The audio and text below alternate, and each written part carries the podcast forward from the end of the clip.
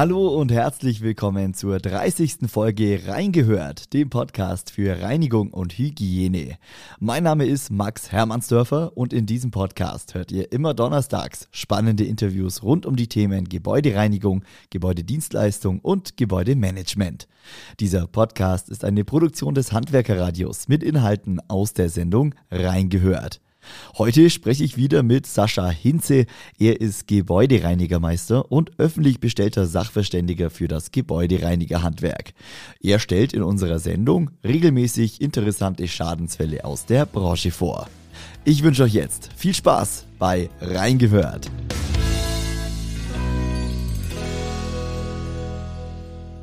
Hallo Sascha. Hallo Max, schön, dass ich wieder bei dir sein darf. Sascha, wir sprechen heute über die Reinigung von Natursteinboden. Du hast da einen Fall mitgebracht, da geht es um genau so einen Boden. Erklär doch mal, äh, was genau war das für ein Naturstein und was war letztendlich das Problem? Genau, Max. Ähm, ich habe im Rahmen meiner Gutachtertätigkeit äh, Qualitätskontrollen durchgeführt, also nichts anderes getan, als mal geschaut, ob gemäß Vertrag auch gereinigt wird und habe mir angesehen, wie das Ergebnis ist. Dabei ist mir in einem repräsentativen Eingangsbereich eines Verwaltungsgebäudes ein Naturstein aufgefallen, ein Dolomit. Ähm, ein sehr heller Stein, gleichmäßige Maserung, sieht von der Optik vergleichbar ein wenig aus wie Marmor. Mhm ist aber gar nicht so empfindlich wie der Marmor, weil er wenig Kalzit enthält, also wenig Kalk. Strahlend weiß wäre schön gewesen, dunkelgrau fand ich nicht ganz so prickelnd mhm. und war aber gleichmäßig grau und dem Kunden ist es gar nicht so dermaßen aufgefallen. Ich sage, Mensch, der Stein sieht aber nicht schön aus. Frage, die sich dann immer stellt, auch, ähm, naja, Naturstein, ist halt ein Naturprodukt. Mhm. Und äh, was hat die Natur so alles hervorgebracht schon? In welchen Nuancen, welche Chargen auch? Oder aber habe ich mich tatsächlich vertan im Objekt und es ist kein Dolomit, sondern ein, ein Stein, der tatsächlich eher einen Grauton hat. Wenn ich QM-Maßnahmen durchführe, heißt es nicht nur äh, gucken und bemängeln, sondern tatsächlich auch aufzeigen oder prüfen, ist es reinigungsfähig oder nicht. Das heißt, ich renne, ja, manche sagen dann bei den Gutachtern immer, die Gutachter kommen mit ihren Zauberköfferchen. Ist oftmals nicht so der Fall. Da sind einfach nur die Sachen drin, wo wir wissen, die funktionieren. Mhm. Und äh, in dem Fall war es dann auch so, dass ich äh, mir den Stein gerne genauer ansehen wollte und habe festgestellt, gerade im Übergang waren Schleifriefen vorhanden. Das sah optisch so ein bisschen aus, als wenn du im Eisstadion unterwegs bist und bevor die Eismaschine wieder rauskommt, um den Boden glatt zu ziehen und du die schönen tiefen Kratzspuren von den Kufen hast. So in etwa kann man sich den Boden vorstellen. Okay.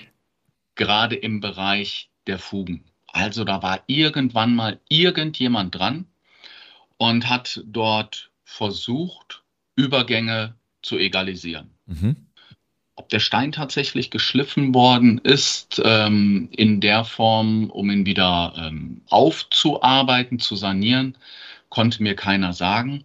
Aber diese Schleifriefen waren ganz deutlich vorhanden. Woran konnte man das vor allen Dingen erkennen? Naja, so eine Schleifriefe vergrößert natürlich die Oberfläche und da setzt sich der Schmutz sofort ab. Mhm. Habe also dann versucht, ähm, ob ich es tatsächlich reinigen kann. Und ich setze sehr gerne in den Bereichen, wo ich sage, die Oberfläche hält es aus. Erstmal einen klassischen Oberflächenreiniger ein, den man fürs Mobiliar benutzt. Das ist immer so eine kleine Geschichte in vorgefertigter Lösung, mhm. also direkt vom Hersteller, ohne dass ich nochmal auf die Gebindekonzentration achten muss. Und in dem Fall habe ich Melaminharz eingesetzt. Du kennst das bestimmt auch aus dem Konsumerbereich. Das sind diese weißen Zauberschwämme. Ja. Die müssen sich tatsächlich kaputt reiben, weil dadurch entstehen Melaminharzkristalle. Die sehen rautenförmig aus unter Mikroskop und sind sehr scharfkantig. Mhm. Also bitte auf gar keinen Fall auf lackierten Oberflächen einsetzen. Ansonsten gibt es Kratzer. Du, es sei denn, du möchtest die Oberfläche mattieren. Dann funktioniert das auch. Aber in dem Fall, der Dolomit hält das völlig unproblematisch aus.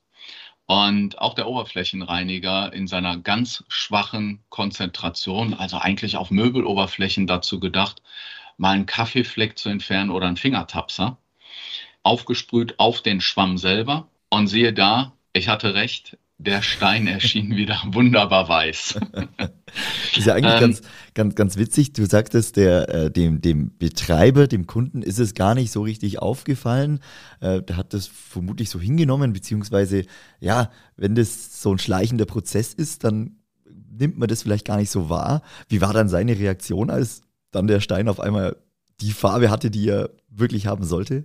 Naja, von, von grau auf weiß, äh, da weißt du, dass die Augen groß geworden sind, Max. Und äh, positiver Effekt war, also in der, in der Optik, in der normalen Wahrnehmung, wenn du über den Boden läufst, waren auch diese Schleifriefen nicht mehr zu erkennen.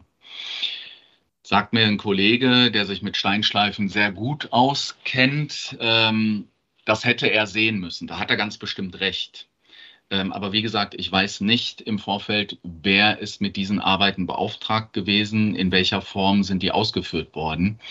Aber aus normaler Betrachtungsweise, also stehend auf dem Boden, waren diese Schleifriefen nicht wahrzunehmen. Mhm. Und insofern war dann natürlich auch der Kunde zufrieden. Also das Erscheinungsbild im Eingangsbereich ist natürlich was ganz anderes. Ja. Wenn du einen sehr hellen Stein hast, der nicht mehr grau ist. Und wir haben dann gemeinsam überlegt, woran liegt es denn tatsächlich?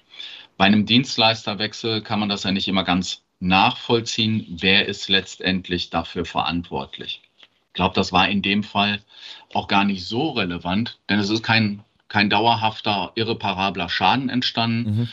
Es ist auch kein, keine Reinigung entstanden, die nur unter enormen Aufwand und enormen Kosten dann durchgeführt werden kann.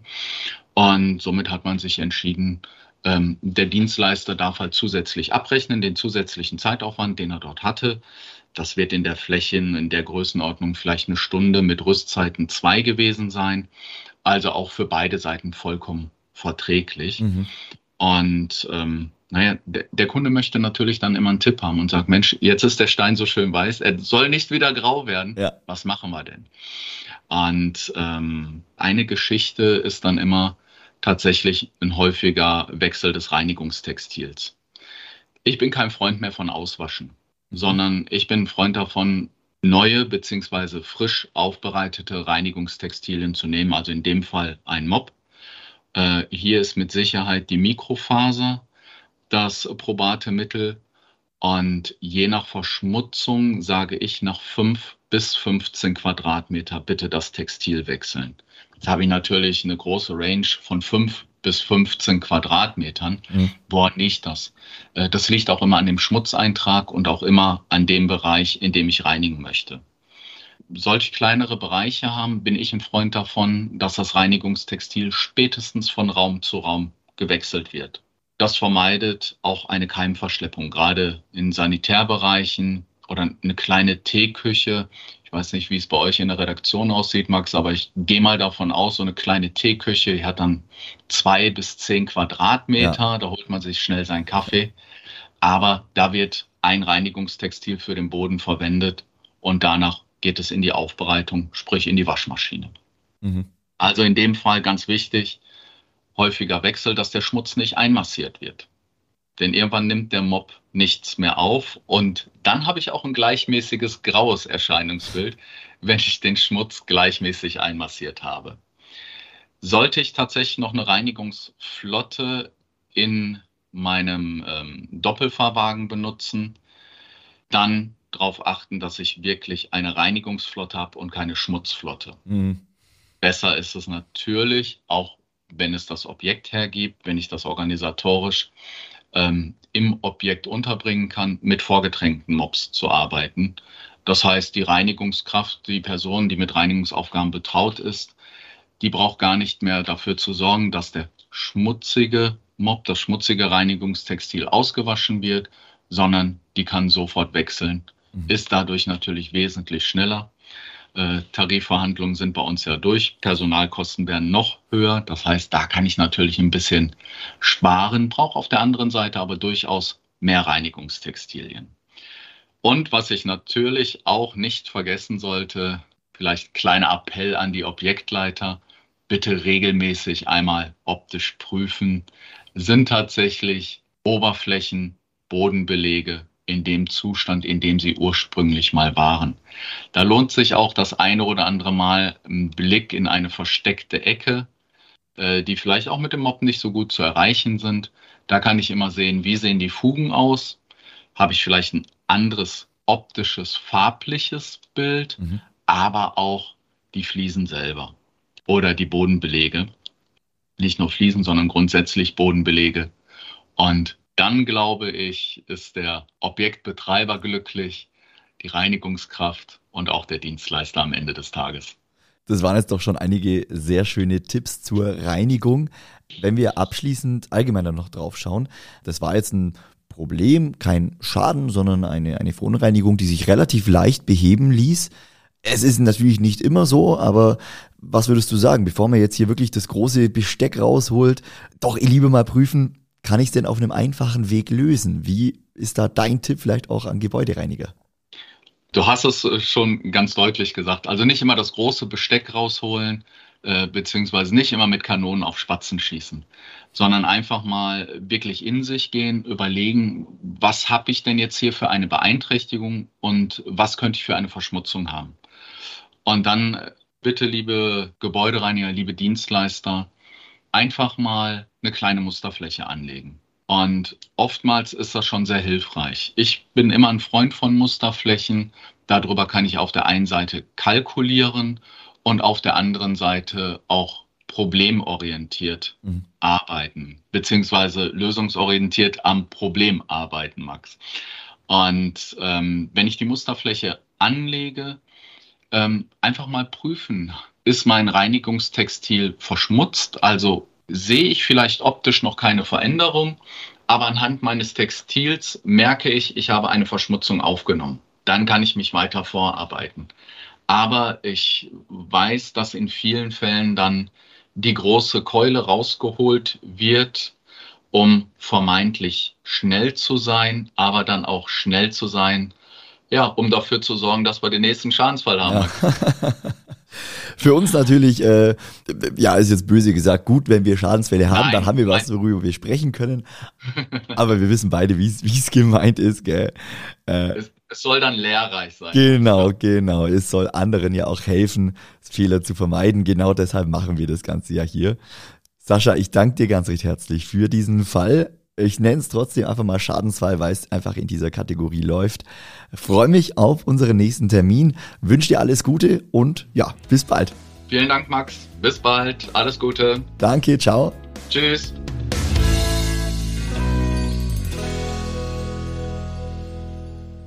So, und das war's für heute mit Reingehört, dem Podcast für Reinigung und Hygiene. Falls euch das Interview mit Sascha Hinze gefallen hat, dann abonniert gerne diesen Podcast, gebt eine Bewertung ab oder schreibt einen netten Kommentar. Ich bedanke mich bei euch fürs Zuhören, wünsche euch noch einen schönen Tag und bis nächste Woche. Ciao.